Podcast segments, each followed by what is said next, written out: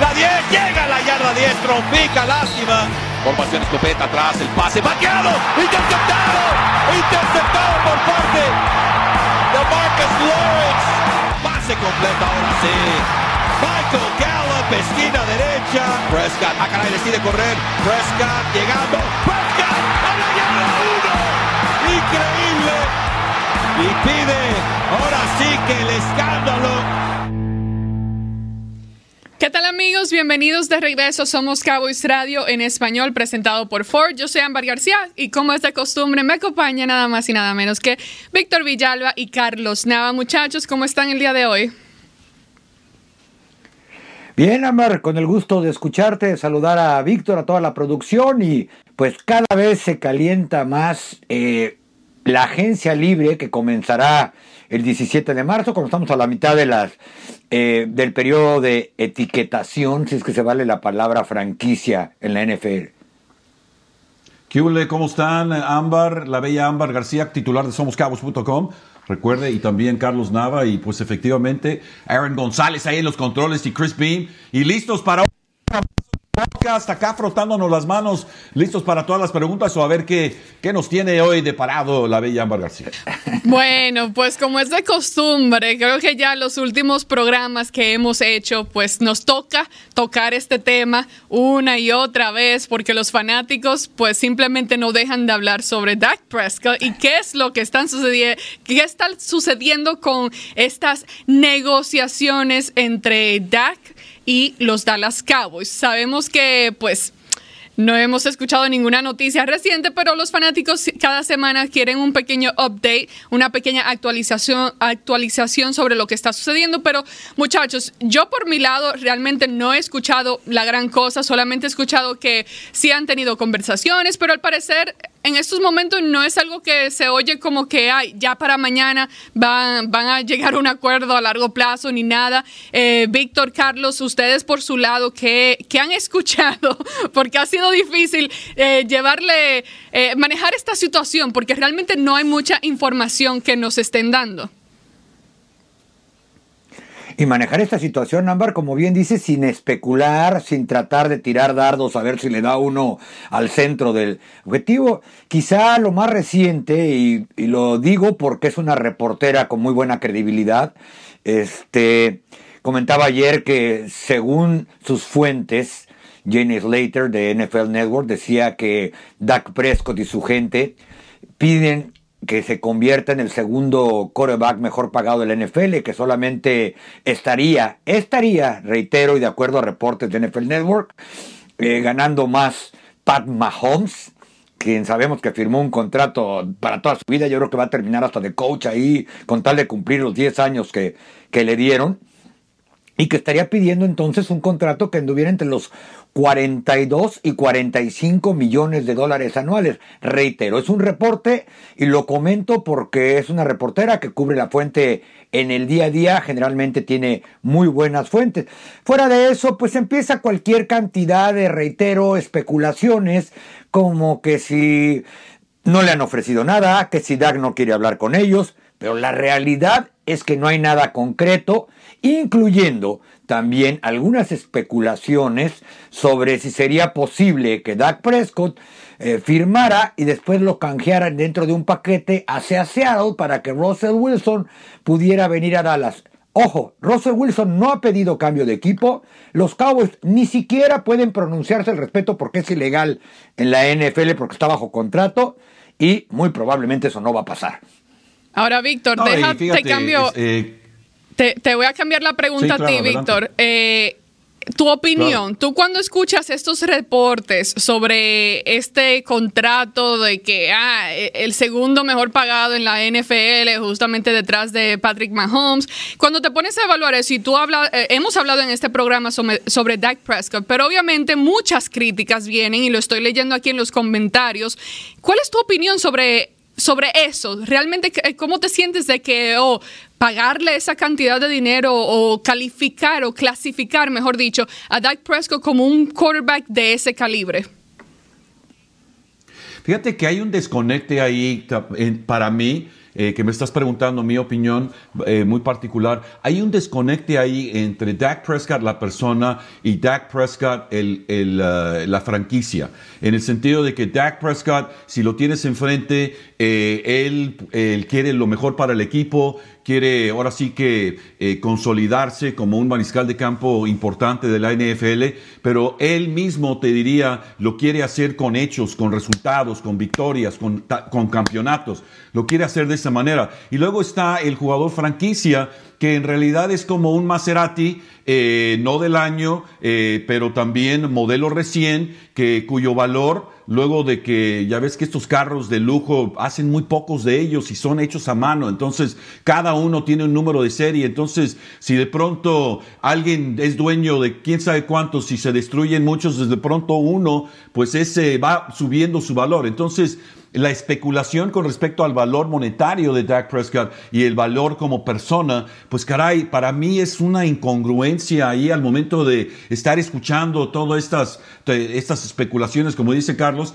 en el sentido de que de pronto, oye, Russell Wilson no está nada contento en Seattle, nada contento. Escuchaba yo reportes ahí de, de casi de primera mano que él está muy enojado, que lo la temporada pasada hablaban de let, let, uh, let him cook y quién sabe qué y todo eso. Toda esa especulación de que Dax se va para allá y es un, eh, más que nada un aspecto financiero, en fin. Pero dentro de todo este caso, pues están los vaqueros como equipo en un momento muy pivote para la franquicia y para el historial de Jerry Jones como dueño de este equipo. Y con todo esto, pues caray, ¿quién es Dak? ¿Quién es Dak? ¿Es este o es este? Entonces, eh, con toda esa especulación, pues yo creo que hay gente medio aburridona ahorita, Carlos, porque están sacando estas especulaciones con respecto a Russell Wilson y demás, ¿no? Oye, Víctor, pues imagínate, todos los noticieros nacionales, todos los días abren con DAC para decir que no hay nota. Así está la situación. Ahora, tengo una pregunta diferente. Tanto hablar de mariscal de campo y sabemos que ese es el enfoque principal y que es difícil hablar de otras cosas cuando realmente no tienes esa situación de mariscal de campo resuelto. Sabemos que eso afectará a la agencia libre, que afectará lo que sucederá en el draft, etcétera. Pero aquí eh, Samuel Licona nos envía que, por cierto, en este programa continuaremos respondiendo sus preguntas, así que envíenlas, se los estoy leyendo en, en nuestra página de Facebook, arroba Somos Cowboys. Ok. Samuel Licona pregunta. Díganos de dónde son también. También, también manden su ciudad para mandarle un saludo eh, desde, eh, desde aquí hacia allá. bueno, Samuel pregunta, dicen, tengan al mariscal de campo que tengan. Si la defensa no cambia, no iremos a ningún lado. Su opinión, ¿qué opinan ustedes? Carlos, empieza por ahí. ¿Qué, qué tanta realidad hay en este, en este, en, lo que él acaba de decir, en que la defensa en sí, si no cambia, no iremos a, a ningún lado? Y hemos hablado de que de pronto, si tienen ese mariscal de campo, de pronto, pues ahí pueden realmente competir porque lo hemos visto, eh, lo hemos visto que la ofensiva es como que en la NFL de hoy en día es el lado que tiene más poder. ¿Qué opinan? Es correcto por completo, porque no es que la defensa esté un poquito abajo del nivel de la ofensa, es que la defensa es un desastre. Y ni con Tom Brady, Joe Montana en sus mejores tiempos, este equipo podría aspirar a un campeonato con una defensa que no solamente permite las yardas y touchdowns que permiten especial por carrera, sino que por momentos se ve apática, falta de energía y sobre todo con falta de talento, ineficiencia desde los fundamentos, por un lado. Por otro lado, pues simplemente hay que decirlo, ¿no? Eh, para que esa defensa la puedan arreglar, porque es completamente cierto, yo creo que si para el 9 de marzo que termina la situación de para etiquetar jugadores, los Cowboys van a tener que olvidarse ya del contrato de Dag y empezarle a meter a la defensa o se les va a ir el tren. Recuerden, el 17 de marzo comienza la firma oficial de agentes libres y hacen buena falta de ese lado del balón. No, y fíjate que eh, pues esta situación, eh, muchas veces el equipo de los vaqueros, por, por cualquier razón que quieras, se pinta en una esquina. Y esta situación de, de Dak Prescott, pues de nueva cuenta, lo decía yo la semana pasada, tal parece que se han pintado en una esquina eh, y, no sé si ese eh, presuntuoso de alguna manera u otra, pero quizá ellos son sus propias víctimas en el sentido de que hubo momentos donde dijeron esto y, y no es que no deberían haber dicho eso, pero pudieran haber manejado la situación donde en este momento, pues caray, no tienen, no, no, no están atados de manos en una situación que pues nadie sabe, como decía Carlos, oye, la gente comienza con sus noticieros con, ay, lo último de Dak Prescott es no ha pasado nada. Y en otra nota, bla, bla, bla. O sea, ese es, exactamente. Entonces, eh, pero, pero dentro de todo esto, Samuel se ve que es un vaquero de corazón al momento de decir, oye, me vale, me, me vale queso, quién es el mariscal de campo. que se traigan a Joe Montana otra vez, un clono de Joe Montana que ha estado practicando y está listo para jugar. No importa. Pero si no tienes defensiva, claro, y, volviendo a lo que decías, Carlos, de esta defensiva completamente pues atroz de la temporada pasada, eso no se vale, no se puede y no, no se ganan juegos con ese tipo de desbalance tan, eh, tan, eh, tan, tan acelerado. O sea, hemos visto, hemos visto desbalances de equipos campeones como el de las Urracas de Baltimore ahí en el 2000, en el 2000 donde tenían una defensiva que era pues lo último y pues la ofensiva era pues simplemente pues no, no sueltes el balón y punto. Y vamos a ganar 13 eh, a 6. Pero, pero en este caso, del otro lado, el desbalance de la defensiva ante una ofensiva que puede hacer las cosas, sí es un problema muy, muy grande. Y, y nuevamente estamos, estamos eh, viendo que el equipo de los vaqueros está atado de manos hasta que resuelva algo para empezar a buscar, como decías Carlos, de pronto se les, se les, eh, pues caray, se les pasa el tiempo y, ah, caray, ah, estos son los que quedan, pues ahí está la situación. Pues hablando de desbalance, Víctor, ¿qué crees tú que sería como que la posición que deberían de reforzar más inmediato, que, que tenga el mayor impacto para de pronto lograr encontrar ese balance del que tú hablas? ¿Cuál sería la posición más fácil de mejorar en esos momentos que crearía el mejor impacto para crear ese tipo de balance? En la defensa, obviamente. Fíjate que primero Sí, sí, claro, a, la defensiva, sí. Mira, primeramente tienen que crear un ambiente de competencia dentro de cada uno de, las, eh, de, los campamentos que tengan, minicampamentos y eh, etcétera, de veteranos, de novatos. Tienen que crear, como siempre, ese ambiente, ahora sí que de tensión y de competitividad en el sentido de que se están ganando la chamba. Ahora, para crear ese ambiente hay que tener jugadores con hambre, hay que tener jugadores con actitud, hay que tener jugadores con habilidad, con talento, pero que también están dispuestos a hacer las cosas necesarias para estar listos día tras día en cada una de las prácticas. Ahora, las prácticas todas son filmadas, todas son filmadas y se está viendo la actitud corporal de cada uno de los jugadores durante cada una de las prácticas, que de pronto está haciendo calor, a ver cómo le va a, a este gordito que pues sabemos que tiene que perder peso, pues vamos a ver para poder mostrarle, mira, aquí, fíjate, aquí es porque estás cansado. A lo que voy es de que para tener ahora sí que la defensiva en el sentido de que la competitividad que se está dando en los campamentos de entrenamiento, que es en realidad el callo que te ayuda en diciembre cuando tienes un juego divisional y estás jugándote el primer lugar de la división, es porque has atraído jugadores con un cierto perfil. Y para mi gusto, para contestar ahora sí tu pregunta, es profundo, sin lugar a dudas, profundo, profundo. Yo sé que apoyadores, eh, yo sé que eh, defensivos, yo sé que esquineros, pero el, profundo en este caso, en este caso muy particular de que estás ahora sí como el ave fénix saliendo ahora sí que de las cenizas y alzándose en el aire majestuoso y elegante y todo eso, eh, necesitas, necesitas comenzar desde un principio. Y para mi gusto, para mi gusto, en la situación que están los vaqueros, el profundo tiene que ser ese jugador que empieza ahora sí que a marcar territorio y a decir, este es el equipo, este es el tipo de equipo que somos nosotros y ahí vamos. Y, ustedes nos pueden ver en el video semana tras semana y todavía vamos a ir tras ustedes en ese sentido. Y siento que la posición de profundo es donde tienen que encontrar varios jugadores para la competencia dentro del, dentro del campamento de entrenamiento, varios jugadores con un perfil muy particular para esa posición de profundo,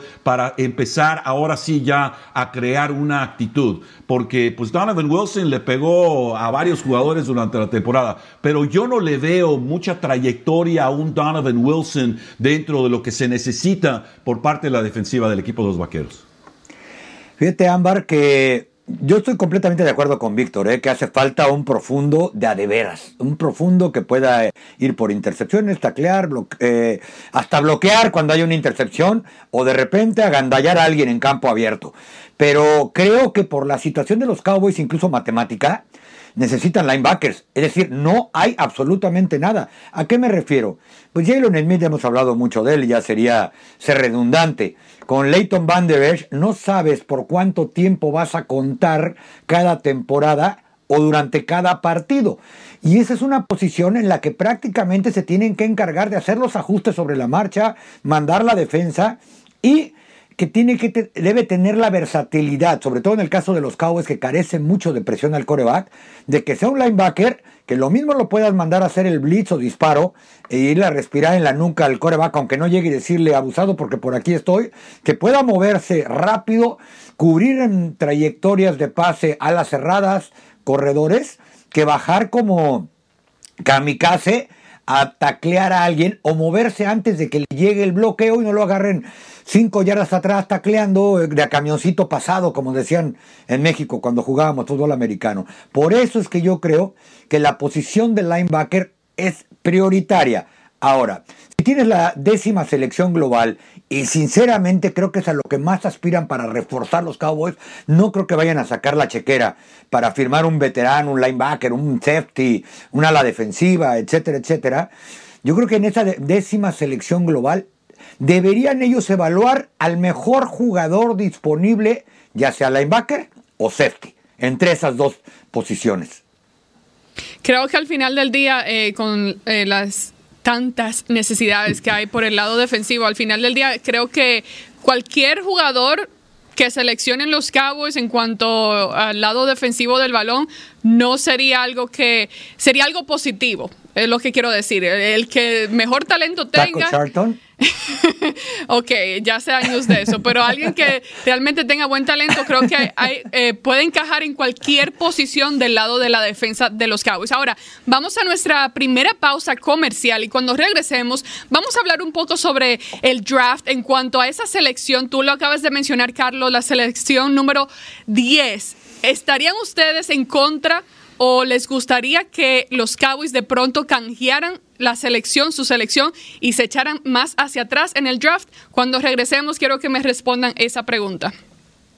El raspadito de los Cowboys de la Lotería de Texas es tu boleto para la oportunidad de ganar hasta 100 mil dólares y la oportunidad de participar en sorteos para la experiencia de una suite VIP de los Cowboys, el campamento de entrenamiento, el draft, boletos de temporada y más. Ve por tu raspadito de los Cowboys hoy. Dallas Cowboys Football Club LTD. Todos los derechos reservados. Para más información y detalles de las probabilidades de ganar, visite txlottery.org o llama al 800-375-6886. Debe tener 18 años o más para comprar un boleto o entrar a un sorteo promocional de segunda oportunidad. Ve responsablemente.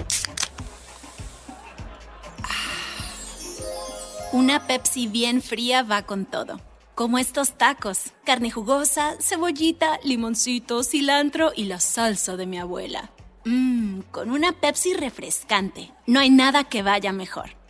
Ah, y mira la torta de Carlos, con su queso, su aguacate y una Pepsi. Con comida casera o para llevar, Pepsi va con todo. Sí, con Pepsi. La espera terminó. Llegaron las fiestas. Es hora de repartir alegría con el evento hecho para las fiestas de Ford. Ahora con las mejores ofertas de la temporada en vehículos Ford. Sal de paseo con la familia en la super cómoda Ford Expedition. Trae a casa un enorme árbol de Navidad en una F-150 hecha con fuerza Ford. Haz que estas fiestas sean inolvidables. Visita hoy a tu concesionario Ford local. Queremos ayudarte a repartir alegría durante el evento hecho para las fiestas de Ford. Nunca olvidarás tu primer bocado de Wingstop. Porque en Wingstop tienes un mundo de sabores. Alitas calientes hechas para ti mezcladas con 11 salsas que te hacen agua a la boca, como lemon pepper, mango habanero o hickory smoked barbecue. Combínalo con papas frescas sazonadas y cortadas a mano. Wingstop, donde el sabor encuentra sus alas. El sabor de los cowboys.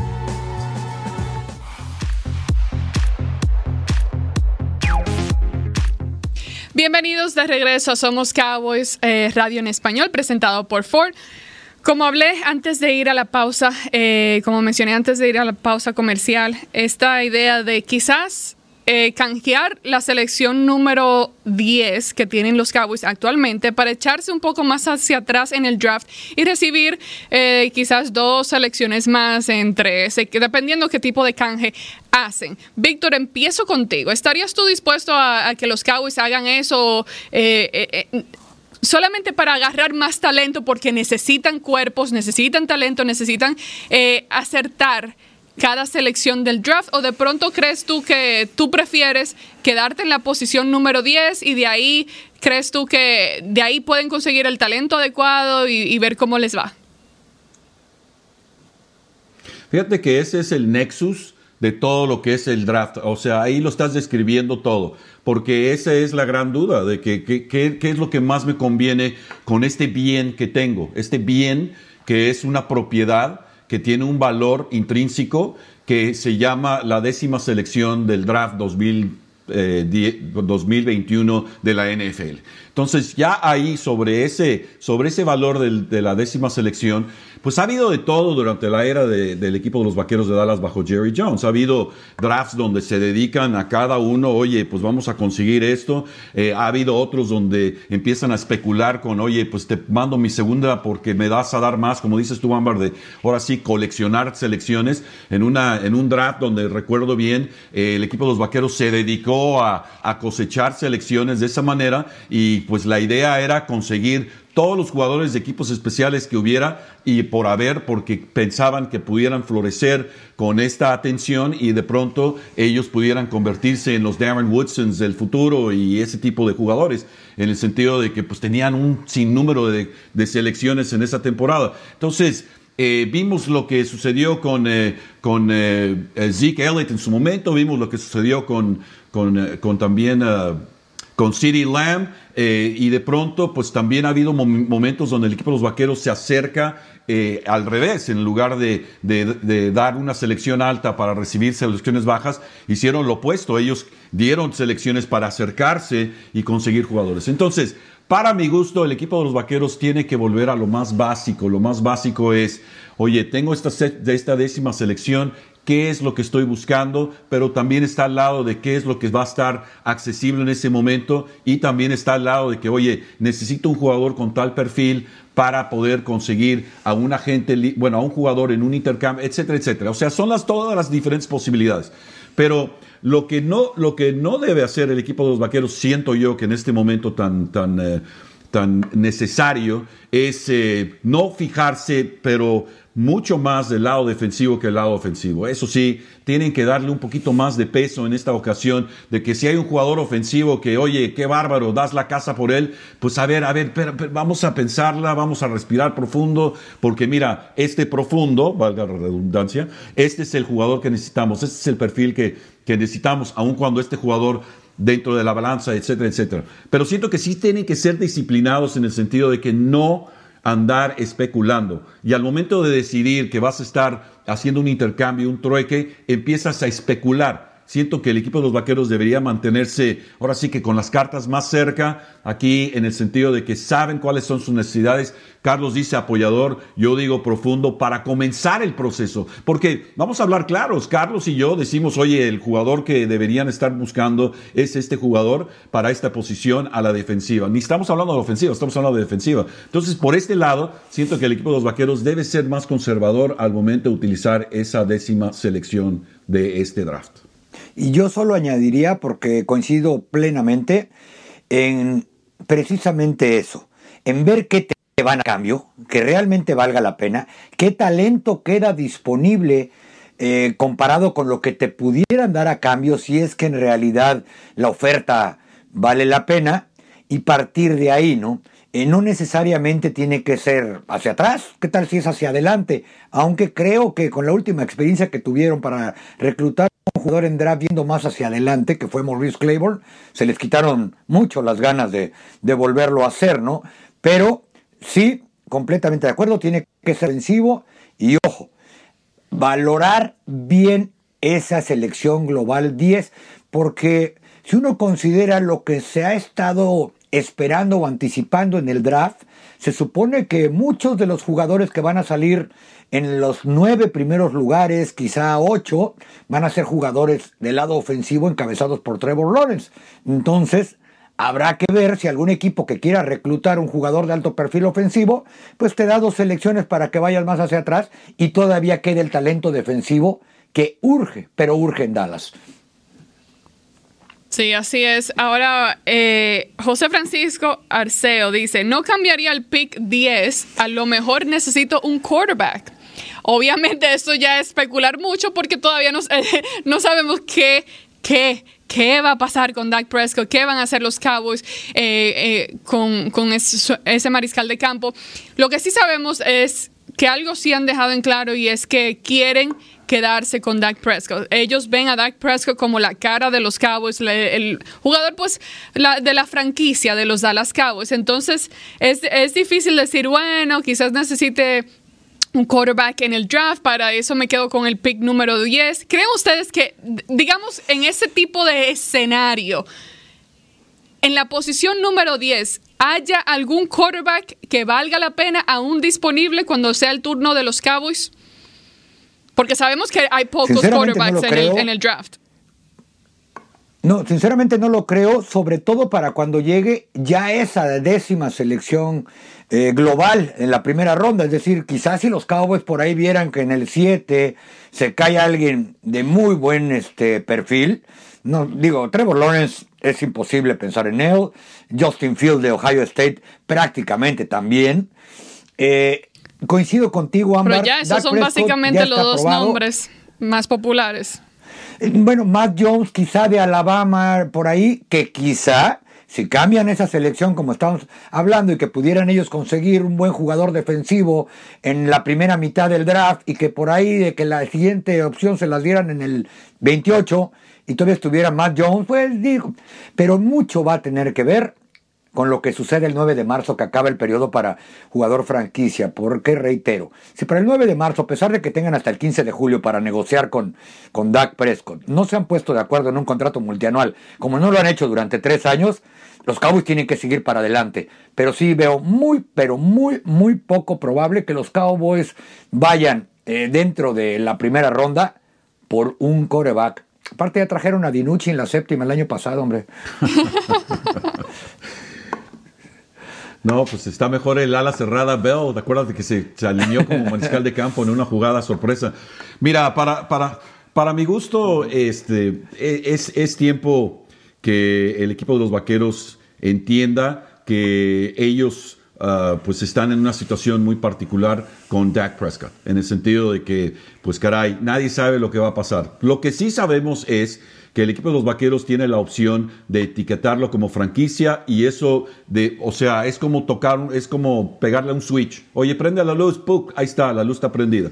Entonces, no es, no, no tienen que esperar que algo suceda, no. Si las cosas no mejoran, porque pues mejorar es decidir que, oye, ya hay mariscal de campo eh, franquicia del equipo de los vaqueros porque ya lo firmaron, eh, pues la situación se, se, vuelve tal, se vuelve una situación donde pues ni modo, hay que hacer esto y lo vamos a hacer. Ahora, ya haciendo eso, el equipo de los vaqueros ahora sí ya puede empezar a especular con las ideas de, de decir, oye, pues este, tengo mariscal de campo, sé que se la va a rifar, eh, me gustaría tenerlo por varios años, pero bueno, vamos a darle a esto. Y también está la opción de que, oye, de pronto tengo este jugador, lo puedo canjear, lo puedo mandar, porque sí puedo hacer eso bajo las estipulaciones de ser jugador franquicia. Pero en ningún momento, en ningún momento el equipo de los vaqueros se va a arriesgar a un jugador especulando que en la décima ronda van a encontrar un mariscal de campo que va a ser el mariscal de campo franquicia eh, porque normalmente cuando escoges un mariscal de campo en las primeras rondas, eh, o la primera ronda, vaya, las primeras elecciones, eh, es porque sientes que va a llegar y les va a mostrar a los otros mariscales de campos que has podido reunir dentro de agentes libres o lo que tú quieras, lo que deberás es ser un mariscal de campo, de ser el talento, de poder tirar esos pases que nadie en el campamento puede tirar, porque es un talento de, esa, de ese nivel. Para esos niveles, eh, pues, caray, estás buscando mariscales de campo más que nada para que tiren el balón en, las, en los entrenamientos de, las, de los campamentos. y de verano y que también pues de pronto llega el equipo de práctica para que lo vayas ahí eh, pues denucheando, como dicen por ahí, ¿no? Porque acabo de inventar ese término, está siendo denucheado, en el sentido de que lo tienen ahí y lo tienen ahí practicando y mira qué bonito y órale, sigue practicando, por favor. Bueno, voy a mencionar este nombre porque lo he visto mucho, no solamente el día de hoy, sino que también en otros programas siempre veo a alguien que menciona el nombre de Earl Thomas. Muchachos, ¿Qué, qué, piensan ustedes cada vez que... Sí, exactamente. Ya lo de Earl Thomas como que quedó en el pasado. No sé qué opinen ustedes. Eh, si alguien viene y les pregunta, hey, Víctor, Carlos, ¿Qué onda con Earl Thomas? ¿Qué pasa? ¿Qué dirían ustedes? Yo no lo descartaría. Oye, quedó de, hablarme y no me llamó. Dije que me iba a hablar y pues, me, quedó, me dejó plantado. Fíjate que yo no lo descartaría, como ha hecho Jerry Jones en otras ocasiones, de apostar por él para ver si el chicle le pega, no como su principal refuerzo, no con un supercontrato, algo a base de incentivos. Y órale, como dirían en el béisbol, invitado eh, con contrato de ligas menores, pero con invitación al campamento de pretemporada a ver si te ganas el equipo de grandes ligas. Esa es la única opción, pero reitero, ¿eh? No lo descarto, pero ya no traído como una estrella, ni mucho menos. Estoy casi seguro que el próximo verano va a estar en el campamento de pretemporada de algún equipo. ¿Y por qué no? Dallas, aquí vive. No, y fíjate que eh, en, ese tipo de situaciones donde, se, donde de pronto lo de Earl Thomas estaba muy candente y de hecho pues hubo una conversación ahí con, eh, con eh, Jason Garrett y se habló mucho de pues, Earl Thomas, Earl Thomas. Yo creo que en este caso el equipo de los vaqueros, la cúpula vaquera, Cualquier cosa podría haber sucedido si de pronto se traen a Earl Thomas. De pronto él podría haber sido la bujía para poder nuevamente reforzar una defensiva que de pronto el tener a Earl Thomas te da la oportunidad de hacer este movimiento y de pronto simplemente el tener a Earl Thomas te hace mejor en la secundaria. Son, son cosas que pasan, son, son, jugadores, son jugadores de un cierto nivel de talento, pero también de, de longevidad y también de, de, saber cómo ser líderes entre, pues, entre un grupo de, de, hienas que están buscando ahora sí que la sangre. Son, son una bola de tiburones, los profundos en cualquier equipo. Entonces, quizá hubiera sido algo bueno y quizá el equipo de los vaqueros se hubiera convertido en otra cosa. Pero a lo que voy es esto, el equipo de los vaqueros reconoce que tiene que analizar ese tipo de situaciones porque ya a toro pasado lo que hubiera sido, pues no fue. Pero entonces, si, si ves que de pronto te sucede otra situación donde hay un jugador y está pasando esto y está medio candente la cosa, pues quizá puedas tener un poquito más de la experiencia de Earl Thomas, porque pues lo de Earl Thomas simplemente dijeron, ese, eh, Jerry Jones llegó a decir, ese tema ya es todo pasado, next, ya no estamos hablando de eso, ¿por qué están hablando de eso? Yo no estoy hablando de eso, me están preguntando eso, ¿por qué me están preguntando eso? A eso llegó, al hecho de que ya saquen, saquen esto de aquí. Pero hay que reconocer que quizá el equipo de los vaqueros hubiera sido diferente, mejorando, si hubieran traído a Earl Thomas. Pues eh, un poco tarde, pero nunca, nunca es malo tener a un jugador veterano que ya tiene experiencia, incluso si es como que ya casi al final de su carrera, más o menos, porque Earl Thomas ya está como que entrando en esos últimos años, creo yo. Ahora, una pregunta diferente, una pregunta que pues realmente no quiero... Perdón, Amber, ¿sabes qué es lo peor y lo más triste? Que creo que el Thomas, sin jugar el año pasado y con lo que trae su edad, es mejor que cualquier safety que tienen los Cowboys en este momento en su roster. Sí, por eso digo que no se puede descartar por completo, porque igual sería probablemente el jugador con más talento eh, si fuera a llegar aquí al campamento de entrenamiento de, de los Cowboys.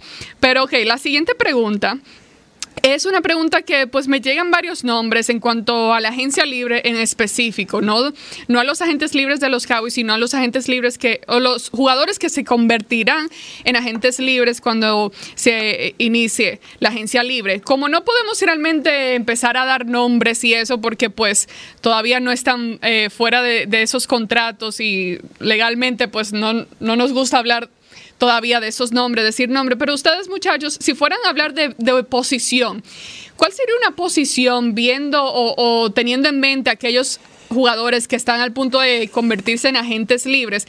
¿Cuál sería la posición olvidándonos de la situación de Dak Prescott y lo que hay que hacer en la posición de mariscal de campo, ¿qué posición ahí dentro de esa agencia libre creen ustedes que los Cowboys deberían realmente analizar y tratar de hacer el esfuerzo de traerse a un veterano vía agencia libre? ¿Cuál sería como que la posición en la que ustedes se inclinarían más? Eh, en mi caso, probablemente un tackle defensivo que también pueda jugar ala, lo platicábamos la semana pasada, alguien que sea lo suficientemente fuerte para taclear la carrera, que es terrible lo que sucedió la temporada pasada en ese aspecto. Por ahí fue que la, la, defensiva de los Cowboys perdió cada partido, pero que también tenga la versatilidad y velocidad para presionar corebacks, porque eso le va a ayudar al resto de la defensa. ¿Y por qué digo tackle defensivo en la agencia libre un veterano? Porque creo que hay gente joven en la posición que dio algunos destellos como Neville Gallimore la temporada pasada y que quizá entrando en una rotación donde hubiera alguien que ya haya ganado algo, que pueda competir y enseñarle, mira, esta es la preparación y así hay que entrar a los tacos porque te tienes que poner más fuerte y porque aquí hasta los corredores pegan bien duro y, son bien rápidos y ya no digamos los linieros ofensivos. Creo que por eso, si vas a invertirle lana en la, en la agencia libre, independientemente de lo que suceda en el draft, tienes que traer a un liniero defensivo de buen nivel y que todavía esté en buen momento para jugar, no de esos que de repente se encuentra Jerry Jones en la estación del metro. Como Don Terry Poe. Hey, ¿quieres jugar fútbol americano? ¿Para qué equipo? Para los Dallas Cowboys, fíjate. Te llamas Don Terry Poe, ¿verdad? ¿Qué haces aquí en el, en el tren? ¿Por qué no viajas en avión? ¡Qué bárbaro! Sí, la verdad es que estoy de acuerdo con Carlos en el sentido de que si vas, a, si, si, vas a pensar en la posición de profundo, tienes que ir a buscar a alguien con, con, sangre nueva, tienes que encontrar a alguien joven, tienes que encontrar a alguien en el draft, tienes que encontrar a, jugadores que quizá no han tenido oportunidades en otros equipos, eh, que, que, lleguen al campamento de entrenamiento, que compitan, que salga alguien ahí, sangre nueva. Lo mismo con los apoyadores, siento que necesitan sangre nueva, necesitan jugadores jóvenes, necesitan ahora sí que entender por qué los Luke Giffords no funcionaron y tienen que ahora sí que restablecer un establo de, apoyadores porque están raquíticos ahí eh, en, cuanto a los, eh, en cuanto a los apoyadores. Y estoy de acuerdo en el sentido de que eh, alas defensivas sí hay y sí hay potencial para atraer más, pero en, el, en la primera línea de agentes libres, definitivamente la posición de, de tackle defensivo es la, la, más importante en cuanto a traer un jugador ya con algo de experiencia, con algo de trayectoria, con algo de, de, de, este, reputación, con, con algo de, ahora sí que de de catarsis, que eh, ha sido un jugador que ha dominado, etcétera, etcétera. Entonces, Estoy completamente de acuerdo con eso, porque este jugador que eh, veterano, que ya ha estado con eh, un, eh, ha estado con equipos que han sido campeonables, que bueno, que trae esa actitud, traerlo y, presentarlo dentro de un grupo de, linieros defensivos que va a tener que hacer algo, los Neville, Neville Gallimores, en fin, jugadores jóvenes, van a necesitar ese tipo de estructura de alguien donde puedan aprender no solo cómo jugar, pero la disciplina para poder prepararte para jugar. Entonces, completamente de acuerdo. Esa sería la posición que para mi gusto, dentro de la agencia libre, estamos viendo, estamos hablando de jugadores veteranos que tienen dos, tres temporadas ya dentro de la liga, que se han establecido de alguna manera u otra, que son agentes libres por angas o mangas, que el equipo de los vaqueros los pueda atraer. De acuerdo. Ahora vamos a nuestra última pausa, ya para regresar y continuar respondiendo algunas de estas preguntas. Cuando regresemos, pues continuaremos hablando de, del equipo de los Dallas Cowboys, ambos lados del balón y muchas preguntas sobre el liderazgo para el año que viene en esta temporada pues 2021 después de la pausa. El raspadito de los Cowboys de la Lotería de Texas es tu boleto para la oportunidad de ganar hasta 100 mil dólares y la oportunidad de participar en sorteos para la experiencia de una suite VIP de los Cowboys, el campamento de entrenamiento, el draft, boletos de temporada y más. Ve por tu raspadito de los Cowboys hoy. Dallas Cowboys Football Club LTD. Todos los derechos reservados. Para más información y detalles de las probabilidades de ganar, visite txlottery.org o llama al 800-375-6886. Debe tener 18 años o más para comprar un boleto o entrar a un sorteo promocional de segunda oportunidad. Ve responsablemente. Una Pepsi bien fría va con todo como estos tacos. Carne jugosa, cebollita, limoncito, cilantro y la salsa de mi abuela. Mmm, con una Pepsi refrescante. No hay nada que vaya mejor. Ah, y mira la torta de Carlos, con su queso, su aguacate y una Pepsi. Con comida casera o para llevar, Pepsi va con todo. Sí, con Pepsi. La espera terminó. Llegaron las fiestas. Es hora de repartir alegría con el evento hecho para las fiestas de Ford. Ahora con las mejores ofertas de la temporada en vehículos Ford. Sal de paseo con la familia en la super cómoda Ford Expedition. Trae a casa un enorme árbol de Navidad en una F-150 hecha con fuerza Ford. Haz que estas fiestas sean inolvidables. Visita hoy a tu concesionario Ford local. Queremos ayudarte a repartir alegría durante el evento hecho para las fiestas de Ford. Nunca olvidarás tu primer bocado de Wingstop. Porque en Wingstop tienes un mundo de sabores. Alitas calientes hechas para ti. Mezcladas con 11 salsas que te hacen agua a la boca. Como lemon pepper, mango habanero o hickory smoked barbecue. Combínalo con papas frescas sazonadas y cortadas a mano. Wingstop, donde el sabor encuentra sus alas. El sabor de los cowboys.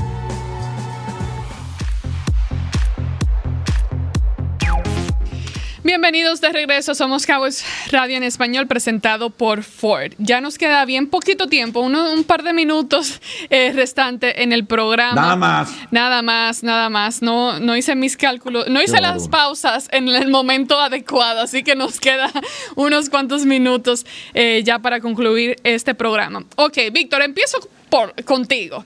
Eh, en cuanto al liderazgo, la voz, sabemos que en ambos lados del balón, dentro del vestidor, dentro del campo, en el lado de la cancha, en la banca, siempre se necesita esa voz del líder que no solamente sea por hablar, sino que también pueda demostrar en el campo el tipo de liderazgo a través de su talento. Si tuvieras tú que predecir eh, en ambos lados del balón para la temporada que viene, ¿cuáles serían aquellos nombres que dirías tú, bueno, sí, este sería eh, el líder por este lado y esto? De pronto sale un nombre del que quizás no hablemos mucho, porque sabemos que suele ser de que ah, Marcus Lawrence o Dak Prescott, Ezekiel Elliott también como que se ha convertido eh, en este jugador. De pronto eh, no es tan vocal como muchos esperarían o quisieran, pero no sé, ¿se viene algún nombre en tu mente de que de pronto digas tú, sabes que quizás esta temporada puede ser que este tipo de jugador o este, esta persona como que dé un paso hacia adelante y se convierta en un, eh, tenga un rol más de pues liderazgo? Fíjate que es excelente pregunta, Ambar, porque el equipo de los Vaqueros está en una situación donde están, están pasando por, por una transición están eh, pasando por un momento donde pues, se buscan ese tipo de jugadores, ese tipo de líderes.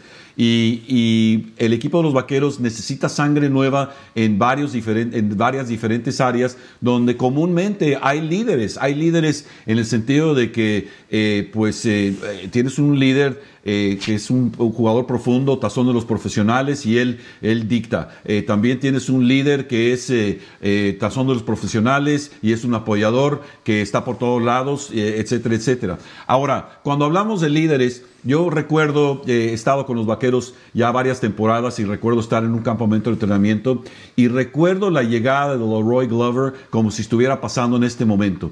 El momento que él entra a donde vaya, el momento que Él llega a tu visión, el momento que tú volteas y ves es Leroy Glover, te haces como que uno o dos pasos hacia atrás porque, wow, este cuate impone. Y el momento que le pones un micrófono enfrente donde le estás platicando con él y estás entrevistándolo, piensas, este, este amigo es una roca, es una piedra, es, es una persona culta, es una persona que sabe hablar, es una persona que sabe que su manera de verse es parte de su, de, de, de, su, eh, de su imagen, en fin, sin estar pensando en este tipo de cosas. Esos son líderes, son líderes que en el terreno de juego te dicen, vamos por todas, y al final del juego la gente simplemente se queda admirado de lo que es ser un líder de esa, de, esa calidad. Por el lado de Dak Prescott, no hay ninguna duda. Él es un líder, no como Leroy Glover, pero sí es un líder que sabe cómo eh, no, no necesariamente estamos hablando de tratar de manipular a la gente, porque de eso no se trata.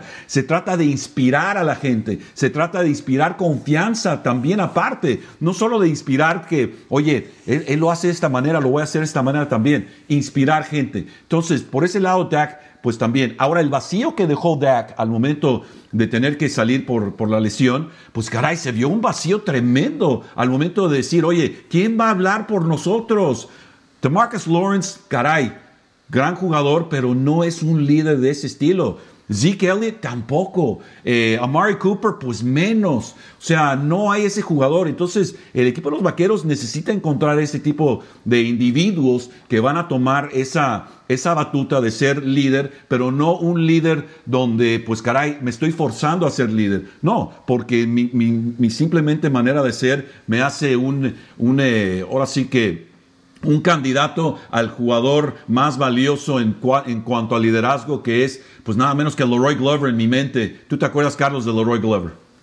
Sí, claro. Y fíjate, Ámbar, que estoy de acuerdo por completo, ¿no? Por ejemplo, los Jalen Smith y los de Marcos Lawrence intentan ser líderes acomodándose el pelillo y diciendo que son los hot boys, que son bien rudos, pero no les ayuda tampoco su, desempeño en la cancha tanto, ni su actitud en el vestidor. La temporada pasada no pudimos entrar, pero acuérdate, Ámbar, cuando andábamos por ahí, pues como que no se ve ese tipo de jugadores ahora que rodea a jugadores que realmente lo hacen de manera natural sin duda, el líder indiscutible de este equipo es Dak Prescott y juega para la ofensiva. En la defensa, por más que le dé una vuelta de los jóvenes, lo que hay ahorita, no hay un solo líder ni nadie que me parezca que, que lo va a hacer la próxima temporada con el roster del día de hoy. Pero sí creo que en la ofensiva está surgiendo un líder, porque obviamente eh, lo, que lo poco que deja Dak de liderazgo, en el buen sentido de la expresión, si es que lo hay, es eh, Zach, Martin. Zach Martin, cuando Travis Frederick se fue, levantó la mano y sí, ni modo, ahora tengo que contestarle a todos los reporteros dos veces por semana, eh, porque tampoco ya no está Jason Witten, ¿no? Pero ¿saben quién creo que va a terminar siendo el líder, probablemente la cara de esta franquicia? CeeDee Lamb. CeeDee Lamb a mí me impresionaba la temporada pasada en los Zooms que hay después de los partidos, las videoconferencias y demás. Cómo, cómo hablaba con la prensa cómo se expresaba, cómo eh, lo respetan sus compañeros a pesar de que era novato y que seguramente cuando lo reclutaron en el draft en primera ronda, más de un ofensivo dijo, espérame, si lo que necesitábamos era defensa, este compita de pelo largo y superestrella de Oklahoma. Bueno, oye, y la mejor frase es cuando aquella vez de los corebacks, y se refería a Andy Dalton, que lleva nueve temporadas en la liga, Agradecemos mucho su colaboración para el triunfo de hoy. Gracias por ayudarnos. O sea, desde ahí te das cuenta que decías, bueno, espérame, ¿quién ayudó a quién? No, pues este compa tiene nueve años y ha jugado playoff, pero el tipo no tiene miedo de salir y decir, o pues me hubiera gustado que me dieran más, este, y, lo decía en buena onda, que me dieran más el balón. ¿Se acuerdan que los primeros partidos sin DAC, pues sí, Delan pudo no ir al estadio y nadie se daba cuenta porque no le aventaban el balón? Este, no había quien se lo aventara, además o va que buscara más de la primera opción. Yo creo que CD Lamb se va a convertir en un líder natural, como dicen que lo fue por lo menos sus últimos tres años en Oklahoma. Sería interesante. Eh, lo malo desafortunadamente, pues por la situación de, del año pasado con lo del COVID y eso, fue que pues realmente nosotros no tuvimos eh, la oportunidad de estar en el vestidor y ver esas interacciones, que sabemos que uno aprende mucho de la dinámica entre, en el, eh, entre el equipo cuando estamos en ese tipo de situaciones, ya sea en el campamento de entrenamiento o en el vestidor, cómo, cómo son las eh, interacciones entre sí y ya de ahí uno va viendo quién realmente tiene como que la voz de poder dentro del vestidor y quién le hace caso a quién. Pero bueno, ya, ya el tiempo lo dirá. Veremos qué pasa esta temporada 2021. Muchas gracias a todos los que nos enviaron preguntas. Eh, esperamos continuar respondiendo algunas de ellas la semana que viene y ya pronto iniciaremos pues con las conversaciones de la, de la agencia libre. Hemos hablado de la lista de los agentes libres de los Cowboys, pero también toca hablar sobre pues aquellos jugadores que se convertirán en agentes libres y que de pronto puede en algún milagro, no sé de dónde ni cómo, pero uno nunca sabe que puedan terminar llegando aquí a Dallas. Muchísimas gracias, Víctor. Muchas gracias, Carlos. Y pues esto fue. Carlos.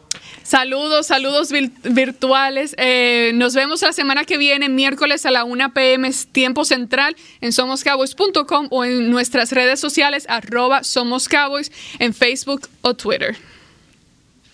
This has been a production of DallasCowboys.com and the Dallas Cowboys Football Club. How about this, Cowboys? Yeah!